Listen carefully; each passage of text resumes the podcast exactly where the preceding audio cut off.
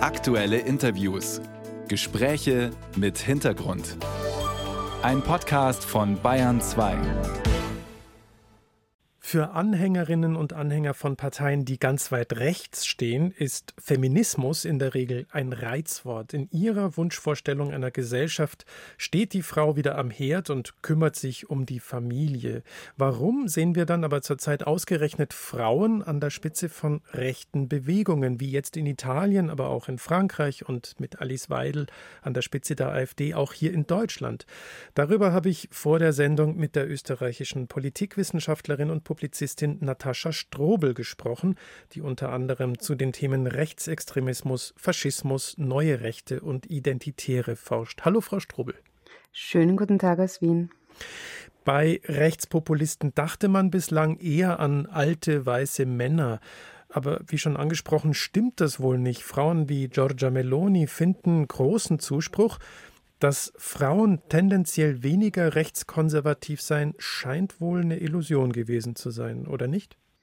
Also man muss natürlich sagen, dass Frauen genauso rechtsextreme Einstellungen haben, genauso rassistisch sein können wie Männer, weil sie sich ja nicht nur als Frauen begreifen, sondern auch als weiß oder als Teil äh, quasi einer überlegenen europäischen Kultur. Also das wissen wir, dass Frauen genauso rechtsextrem sein können. Aber wenn wir uns Wählerinnen anschauen, dann zeigt sich doch ein klarer Überhang von männlichen Wählern für rechtsextreme Parteien und unterproportionalen Zuspruch von Frauen für rechtsextreme Parteien. Das könnte jetzt mit Personen wie Meloni an der Spitze sich wandeln und hier könnte doch mehr in diesem Wählerinnenpotenzial gefischt werden. Aber Frau Meloni spricht sich gegen Abtreibungen aus und propagiert ein traditionelles Bild von der Frau am Herd. Inwiefern ist denn das für eine weibliche Wählerschaft attraktiv? Na, es ist ja eigentlich völlig absurd. Da ist sie diese mächtige Person, da ist sie die Vorsitzende einer Partei, da wird sie jetzt Premierministerin und propagiert gleichzeitig, dass andere Frauen das nicht, äh, die nicht quasi diese beruflichen Wege gehen sollen. Es ist insofern attraktiv, weil diese klaren Zuweisungen, ja, du hast diesen Platz in der Gesellschaft, das ist deine Aufgabe, immer attraktiv sind in Krisenzeiten. Das ist natürlich, wird nicht dazu gesagt, was das bedeutet. Auch das wissen wir aus der Geschichte, was es heißt, in einer ökonomischen Abhängigkeit zu stecken, nicht raus zu können, auch aus einer Ehe, was es heißt, wenn Schwangerschaftsabbrüche nicht möglich sind. Aber das alles wird ähm, in Kauf genommen oder wird sogar als ähm, wünschenswert idealisiert, weil es diese klaren Zuschreibungen gibt, weil es Klarheit gibt und weil man sich durch diese Klarheit auch Sicherheit verspricht. Also diese Idealisierung einer vergangenen Zeit, in der es vermeintlich gut war. Und sie ist ja in irgendeiner Form auch stark, insofern vielleicht auch tatsächlich Vorbild, weil sie hat sich ja schließlich gegen männliche Mitbewerber oder Konkurrenten durchgesetzt, oder? Ja, also man, das, das wird auch natürlich darauf aufgebaut, ihr Image. Also sie ist eine Frau, die das ganz alleine schafft und sie ist eine Frau, die keine Quote braucht. Ähm, das fokussiert natürlich sehr stark auf eine einzelne Person, die nicht von anderen Frauen oder von Feminismus oder von strukturellen Änderungen abhängig ist. Das ist natürlich eine sehr exklusive Form äh, von Feminismus, wenn man es denn so benennen will, die da propagiert wird. Sind das eigentlich auch Frauen, die innerhalb der Partei wirklich als solche anerkannt sind oder steckt da sowas wie ein strategisches Kalkül dahinter, weil sie sagen, naja, jetzt haben wir eine Frau da, wir brauchen keine Quote?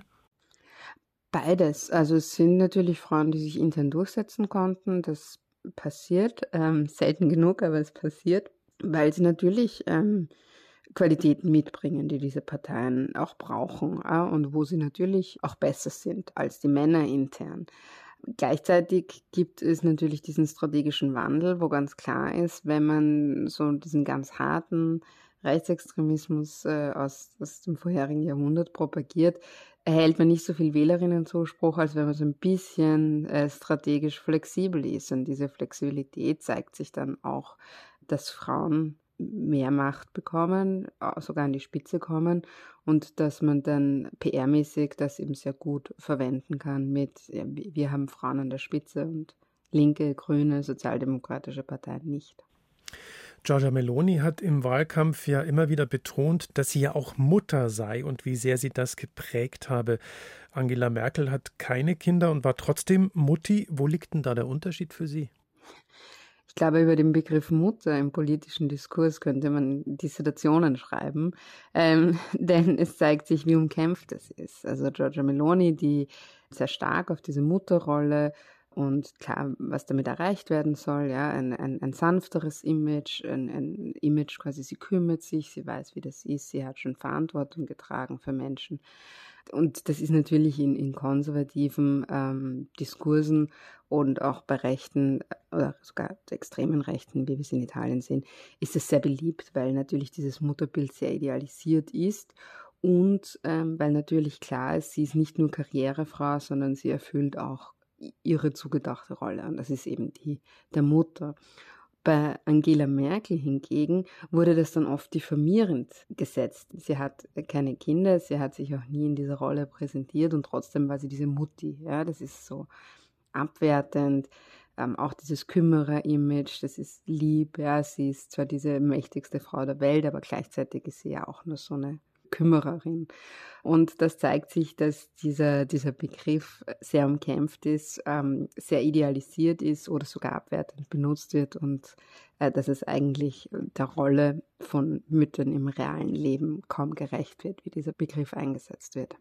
Und bei Giorgia Meloni ist es vielleicht so, dass sie das auch deshalb so betont, weil dann vielleicht auch dieses Aggressive, was in ihrer Politik steckt, so ein bisschen abgemildert wird?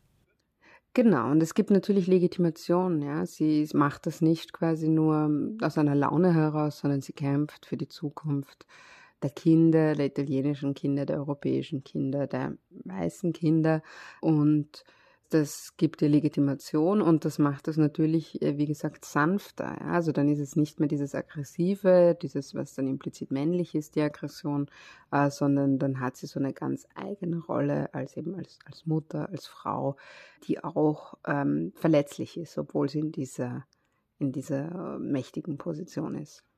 Und inwiefern spricht es vielleicht auch männliche Wähler an? Das ist ja interessant, weil sich weder Meloni und auch nicht Le Pen, die, die präsentieren sich ja nicht als diese Frauen, die gerettet werden müssen.